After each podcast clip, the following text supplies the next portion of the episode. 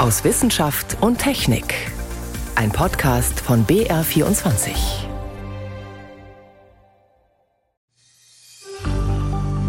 Alle, die heute noch zögern oder die zaudern beim Klimaschutz, sendet der Bericht ein ganz klares, eindeutiges Signal. Der Planet äh, schwebt eben in Lebensgefahr und mit ihm seine Bewohnerinnen und Bewohner. Etwas anderes kann man aus dem neuen Weltklimabericht einfach nicht herauslesen, betont Bundesumweltministerin Svenja Schulze. Zu welchen Ergebnissen die Forscherinnen und Forscher gekommen sind, dazu gleich mehr. Außerdem geht es um die dritte Corona-Impfung, die Risikogruppen ab September erhalten sollen. Und wir fragen, was hinter dem angenehmen Kribbeln im Bauch steckt, das man spürt, wenn man verliebt ist. Das sind drei unserer Themen heute. Am Mikrofon ist David Globig. Wie stark wird sich das Klima in den kommenden Jahrzehnten wohl erwärmen? Das ist eine der Fragen, zu denen der Weltklimarat IPCC alle sechs bis sieben Jahre Antworten sammelt, im sogenannten Sachstandsbericht. Nach dem ersten Bericht von 1990 meinte einer der Autoren damals noch, die Zeitbombe tickt. Wann sie explodiert, ist schwer zu sagen, weil unsere Modelle zurzeit noch ungenau sind. Das hat sich geändert. Die folgenden Berichte sind immer eindeutiger geworden und die Appelle immer dringlicher. Am Montag hat der Weltklimarat nun den ersten Teil des neuen, des sechsten Sachstandsberichts vorgelegt. Mehr als 200 Forscherinnen und Forscher haben dafür über 14.000 aktuelle Studien zum Klimawandel ausgewertet. Und die Ergebnisse müssten eigentlich auch die letzten Skeptiker überzeugen. Mehr dazu von Pascal Fournier. Schon ganz am Anfang wird der Report sehr deutlich. Der Mensch und die von ihm verursachten Treibhausgasemissionen stecken hinter der Erderwärmung. Letzte Zweifel daran sind aus Sicht der Wissenschaft ausgeräumt. Die steigenden Temperaturen wiederum, auch das ist unstrittig, verursachen Hitzewellen, Dürren, Stürme, Starkregen, Anstieg und Versauerung der Meere, Abschmelzen von Poleis und Gletschern. Und keine Region der Welt bleibt ausgespart, sagt der Co-Vorsitzende der Arbeitsgruppe 1, Pan Maujai. Der Klimawandel betrifft bereits jede Weltregion in vielfacher Weise. Auch Deutschland und Mitteleuropa bleiben von schwerwiegenden Auswirkungen des Klimawandels nicht verschont, so Sonja Seneviratne von der ETH Zürich. Sie ist Mitautorin des Berichts. Also wir sehen aus Beobachtungen ganz klar, dass Hitzewellen intensiver geworden sind und häufiger auftreten. Wir sehen auch, dass es eine Zunahme von Starkniederschlägen gibt was natürlich konsistent mit dem Ereignis vor ein paar Wochen ist. Und in äh, Projektionen sehen wir eine Zunahme von Dürren, äh, vor allem Dürren, die für Landwirtschaft und Ökosysteme relevant sind. Das heißt, wir sehen ganz klar, dass äh, Deutschland und Zentraleuropa auch sehr stark vom Klimawandel betroffen ist. Wo, mit welcher Wahrscheinlichkeit welche Probleme auftreten werden, das können die Forscherinnen und Forscher inzwischen mit nie dagewesener Genauigkeit sagen. Die Wissenschaft hat große Fortschritte gemacht, sodass die Modelle inzwischen sehr viel präziser sind, sagt Klimaforscher Douglas Maraun von der Uni Graz, auch er Mitautor des Reports. Da kommen wir mittlerweile auf die Kilometerskala und können da dann einzelne Gewitter zum Beispiel darstellen oder den Einfluss der Topografie viel, viel besser darstellen. Fünf Emissionsszenarien haben die Wissenschaftlerinnen und Wissenschaftler ausgearbeitet. Von einem, in dem die Kohlendioxidemissionen schnell und drastisch verringert werden und bis 2050 bei netto Null liegen, bis hin zu einem Szenario, in dem sich die Emissionen bis 2050 verdoppeln und bis 2100 sogar verdreifachen, also sozusagen Ideal- bis Horrorszenario. Die Co-Vorsitzende der Arbeitsgruppe 1, Valérie Masson-Delmotte. If wenn wir schnell die Treibhausgasemissionen reduzieren, wenn wir bis 2050 netto Null CO2-Emissionen erreichen, dann ist es sehr wahrscheinlich, dass wir den globalen Temperaturanstieg auf unter 2 Grad begrenzen. Schreitet allerdings die Erwärmung so voran wie derzeit, liegen wir schon 2050 mehr als 2 Grad über dem Durchschnitt des vorindustriellen Zeitalters. Die Pariser Klimaziele sind also noch erreichbar, allerdings nur im extrem optimistischen Idealszenario und auch nur dann, wenn 2050 zudem damit begonnen wird, der Atmosphäre überschüssiges Kohlendioxid wieder zu entziehen. Und selbst dann wird es knapp, sagt Sonja Seneviratne. Ich glaube, die Dringlichkeit ist ein, wichtiger Punkt. Also wenn die Politiker es ernst meinen mit dem Pariser Abkommen, dann ist jetzt der letzte Punkt zu handeln. Was die Sache zusätzlich erschwert, das Klima reagiert träge. Joachim Marotzke vom Max-Planck-Institut für Meteorologie in Hamburg, auch er Mitverfasser des Berichts. Stellen wir uns eine Welt vor, in der die Emissionen schnell heruntergefahren werden. Wann sehen wir das denn eigentlich? Und die Antwort ist, in CO2-Konzentrationen sehen wir das in fünf bis zehn Jahren. Aber in den Veränderungen der bodennahen Lufttemperatur wird es ungefähr 20 Jahre dauern, bis wir es sehen. Das heißt also, wir brauchen viel Geduld. Es gibt keine schnelle Belohnung. Der Anstieg des Meeresspiegels beispielsweise oder die Versauerung der Ozeane würden sogar im besten der fünf Szenarien noch über Jahrhunderte oder sogar Jahrtausende weitergehen, nur eben unterschiedlich dramatisch. Es ist ein sehr detailliertes, fundiertes und in Summe ziemlich beklemmendes Bild, das dieser erste Teil des neuen Sachstandsberichts zeichnet. Und doch sieht Valérie Masson-Delmotte auch Grund zur Hoffnung. The climate we experience in the future depends on our decisions now. Will heißen, wir haben es noch selbst in der Hand. Pascal Fournier war das zum ersten Teil des neuen Weltklimaberichts, der diese Woche veröffentlicht wurde. Dank genauerer Daten, besserer Rechenmodelle und immer leistungsfähigerer Computer können wir heute sogar vorhersagen, was durch die Klimaerwärmung auf einzelne Regionen zukommt, zum Beispiel auf Bayern. Um fast zwei Grad hat sich die mittlere Durchschnittstemperatur in Bayern seit den 50er Jahren erhöht.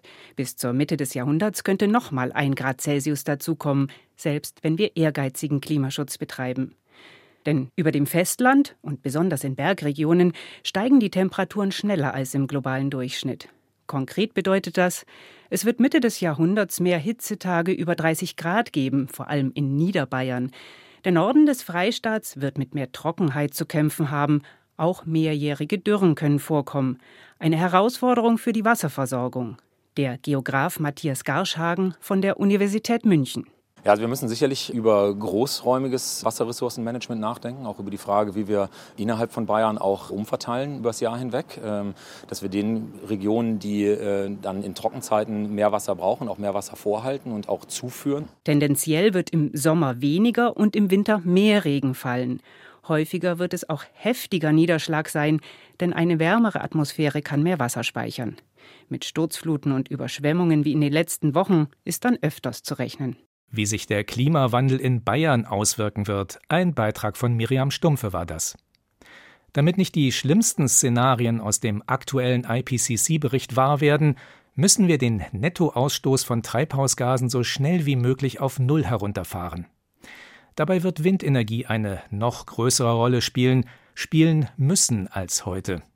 Deutschland setzt hier massiv auf Offshore-Windparks draußen vor der Küste im Meer. Doch selbst dort sind die möglichen Bauplätze begrenzt. Die Fundamente der Windräder brauchen relativ flaches Wasser und festen Meeresboden. Noch. Denn es wird daran gearbeitet, die 200 Meter hohen Windradgiganten auf schwimmenden Fundamenten zu errichten. Wie das geht und was es bringt, hat sich Helmut Stapel erklären lassen. Der Hauptgrund ist eigentlich, dass wenn man sich in der Welt die Ozeane und die Meere anschaut, dass der Großteil der Meere einfach Tiefengewässer sind. Also man hat 60 bis 80 Prozent der Flächen Wassertiefen, die mehr als 50 Meter sind. Sagt Mareike Leimeister, Offshore-Windenergieingenieurin am Fraunhofer Institut für Windenergiesysteme in Bremerhaven. Zum Vergleich, die Offshore-Windparks in der deutschen Bucht stehen im Schnitt in 30 Meter Wassertiefe auf Fundamenten. Mit schwimmenden Windrädern könnte man viel mehr Windstrom auf dem Meer erzeugen. Getestet wird das seit 2017 zum Beispiel erfolgreich im Offshore-Windpark High Wind vor der schottischen Küste mit insgesamt fünf schwimmenden Anlagen. Die jährliche Energieausbeute im Verhältnis zur Anlagengröße war bereits mehrfach nacheinander der höchste Wert aller Windparks in Großbritannien. Dabei die Herausforderung, wie sieht die stabilste Basis für schwimmende Windräder aus, wie kann sie kostengünstig und in Serie produziert werden. Dieser Frage widmet sich auch das aktuelle europäische Projekt Afloat von Mareike Leimeister. Bei uns ist es eine sechseckige Struktur mit Streben entlang des Sechsecks und für die Stabilität der Struktur hat man natürlich dann auch dann zum Turm hin Verstrebungen. Und von diesem Sechseck, äh, was relativ flach unterhalb vom Wasser liegt, gehen Zugseile in Tiefe von vielleicht 100 Meter. Dort unten liegt dann ein schweres Ankerfundament und hält über die Zugseile die Plattform des Windrades auf Position. Verankert wird das Fundament zum Beispiel mit Stahlträgern, die in den Boden gerammt werden, oder über ein Vakuum, das unter dem Fundament erzeugt wird. Thomas Ponto ist Geschäftsführer der B Offshore GmbH in Bremerhaven. Seine Firma plant und installiert weltweit Offshore-Windparks. Schwimmende Fundamente für Windräder auf dem Meer, sagt Thomas Ponto, sind die Zukunft. Wir bewegen uns jetzt in Bereiche rein, Atlantikküste, vor Spanien, Portugal, wo wir wirklich kurz hinter der Küste steil abfallende ähm, Küsten haben, wo wir über 200 Meter, 300 Meter Wassertiefen reden. Und diese Länder, die haben Atlantik wie Mittelmeer, Türkei, Griechenland, Italien unten ist sehr, sehr äh, tief, die haben natürlich auch gute Windverhältnisse. Und da gehen wirklich nur schwimmende Windkraftfundamente. Aktuell ist der Prototyp für das schwimmende Windradfundament aus dem Fraunhofer Institut noch in der Planung und im Computer, bevor es an den Bau geht. Mareike Leimeister muss zig Berechnungen und vor allem Simulationen durchführen. Der geplante Teststandort in der Nordsee hat es in sich. Schwimmende Windenergieanlagen haben zusätzlich zum Wind ja auch die Meeresströmungen, die Wellenlasten. Und wir haben zudem noch einen Extremstandort gewählt, die Westküste Irlands, wo wir sehr starke Winde haben, 35 Meter pro Sekunde als maximaler Wind und das gerade mal auf 1 Meter Höhe über dem Meeresspiegel. Und dann auch noch extrem hohe Wellen bis zu 16 Meter. Und das bei einer Windradhöhe von rund 200 Metern.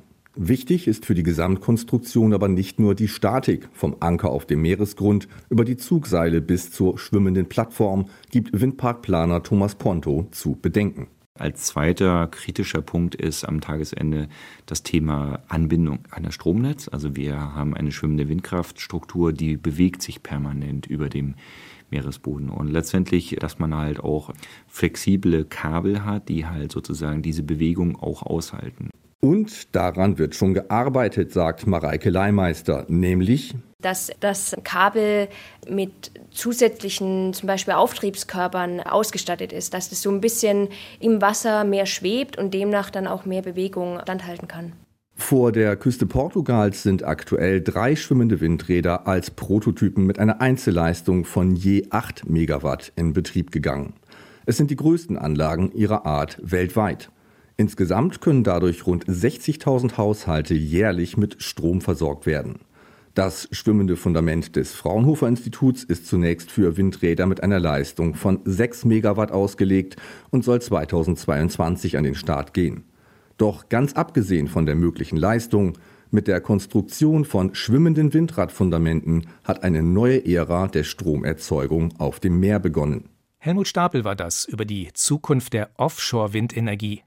Sie hören BR24 am Sonntag aus Wissenschaft und Technik. Heute mit David Globig.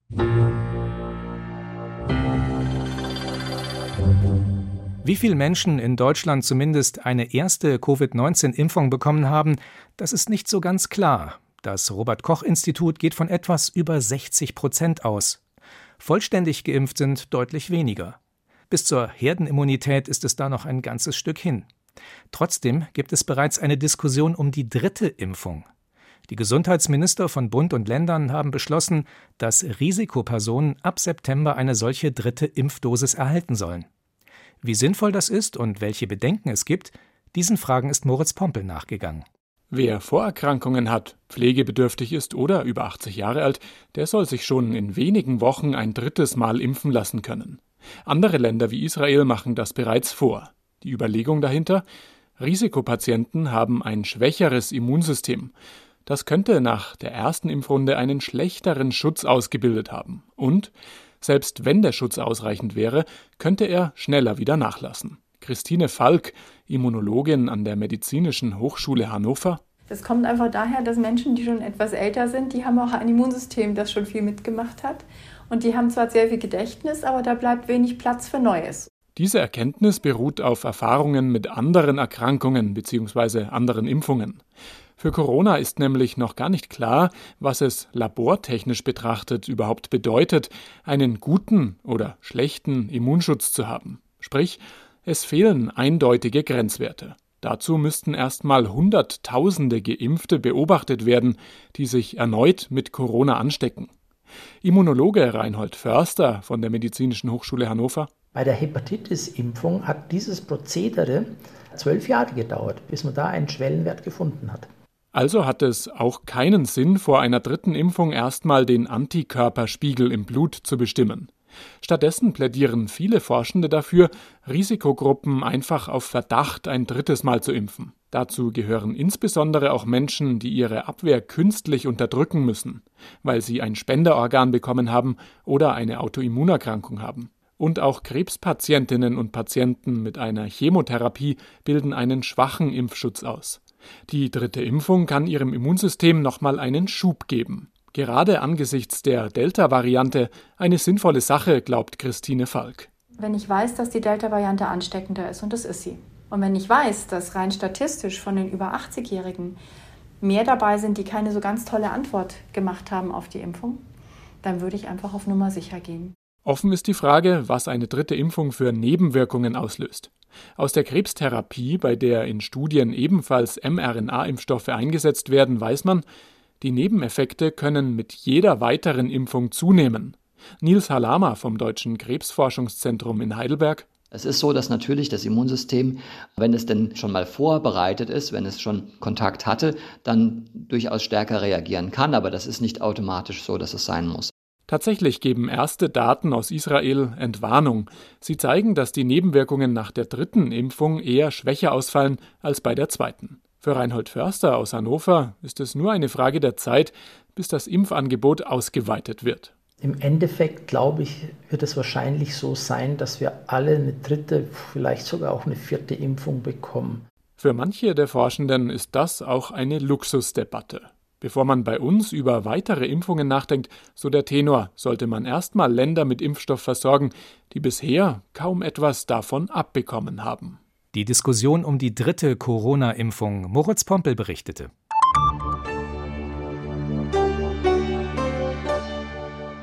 Woran merkt man, dass man sich verliebt hat? Viele werden sagen, am Kribbeln im Bauch oder wenn es einen wie ein Blitz trifft, Liebe auf den ersten Blick halt. Was dabei alles in unserem Körper abläuft, das hat allerdings mit Vorstellungen, die wir normalerweise von Romantik haben, nicht besonders viel zu tun.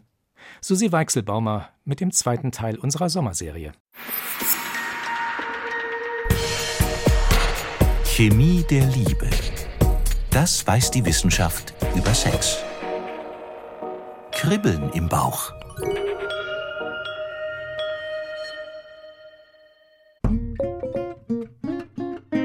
Man will nur schnell was zu trinken holen an der Bar. Da sagt jemand von der Seite, der Platz hier ist frei und deutet neben sich. Und dann schaut man in diese Augen. Und jener eine Platz ist der einzig wahre. Herzrasen, Atemnot, Schmetterlingsgeschwader im Bauch, so beginnen Ehen. Oder große Dramen. Denn gezielt aussuchen, wer einen da auf Wolke 7 beamt, kann man sich nicht, erklärt der Tübinger Evolutionsbiologe Thomas Juncker. Wir selbst, sagen wir bewusst, treffen diese Entscheidung eigentlich nicht. Man kann vielleicht eher mal sagen, dass man dann jemand ausschließt aufgrund rationaler Erwägungen, ja, wegen sozialer Gründe oder ökonomischer Gründe oder etwas, aber die eigentliche Entscheidung für eine Person, die läuft über dieses Körperliche. Während wir rosa bebrillt in die Welt grinsen und dem Schicksal für diese Fügung danken, hat im Körper ein höchst komplexes System die Kontrolle übernommen. Jetzt fahren die Hormone gefühlt Achterbahn. Kribbelndes Adrenalin beschleunigt den Herzschlag, lässt die Schmetterlinge im Bauch aufsteigen, rötet die Wangen und weitet die Pupillen. Phenylethylamin schießt nach oben und löst erotisches Verlangen aus nach dieser einen Person. Ihre Nase krumm, er einen Kopf kleiner, einerlei. Studien zeigen, dass uns sämtliche anderen Menschen weniger attraktiv vorkommen als das Objekt der Begierde. Und für dieses sind wir zu allem bereit. Dank Botenstoffen wie Neurotrophin, erklärt die Gynäkologin Marie Franz vom Hormon- und Kinderwunschzentrum der LMU München. Neurotrophin, dieser Transmitter nimmt tatsächlich zu, was unter Umständen zu irrationalen Handlungen führen kann und die Hemmschwelle senkt. Wer liebt, verfällt dem anderen, weil das allein glücklich macht. 2012 zeigen Wissenschaftlerinnen und Wissenschaftler der Universität Genf, Leidenschaftliche Liebe entfacht Hirnareale, die mit Euphorie, Belohnung und Motivation zusammenhängen. An diesen Stellen docken auch Opiate oder Kokain an und treiben den Dopaminwert hoch. Wer verliebt ist, ist dauereuphorisch, vergisst jedes Hunger- und Schlafbedürfnis.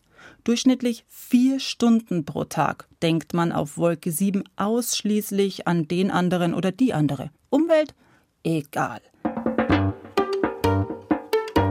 Die Kehrseite der rosa Medaille allerdings, Verliebte sind abgrundtief traurig, wenn das Gegenüber nicht da ist oder nicht zurück SMS, schon eine halbe Stunde lang nicht. Verantwortlich dafür beschreibt die Münchner Gynäkologin Marie Franz ist Serotonin. Ein weiterer wichtiger Botenstoff ist der sogenannte Glücksbotenstoff, der bei Verliebtheit interessanterweise abnimmt. Dieser Widerspruch lässt sich scheinbar dadurch erklären, ähm, dass es ähnlich wie bei einer Zwangsstörung zu einer Serotoninabnahme kommt und somit das zwanghafte Verhalten, das wir ja auch von Verliebten kennen, dadurch begründet sein kann.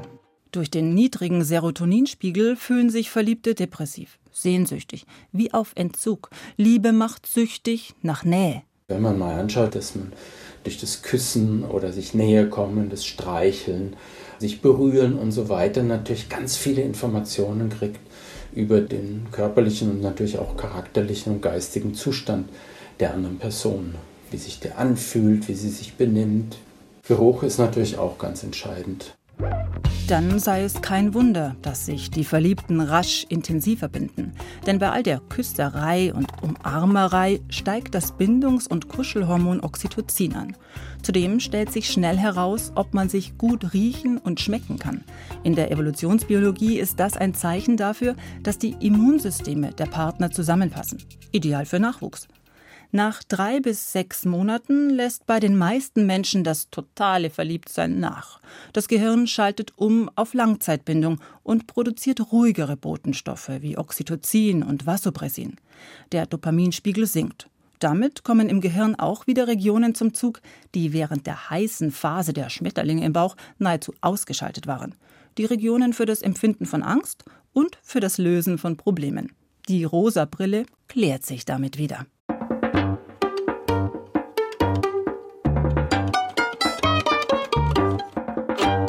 Das war eine weitere Folge unserer Sommerserie Chemie der Liebe von Susi Weichselbaumer. Mehr dazu gibt es auch im Netz unter br.de-wissen. So viel aus Wissenschaft und Technik. Am Mikrofon war David Globig.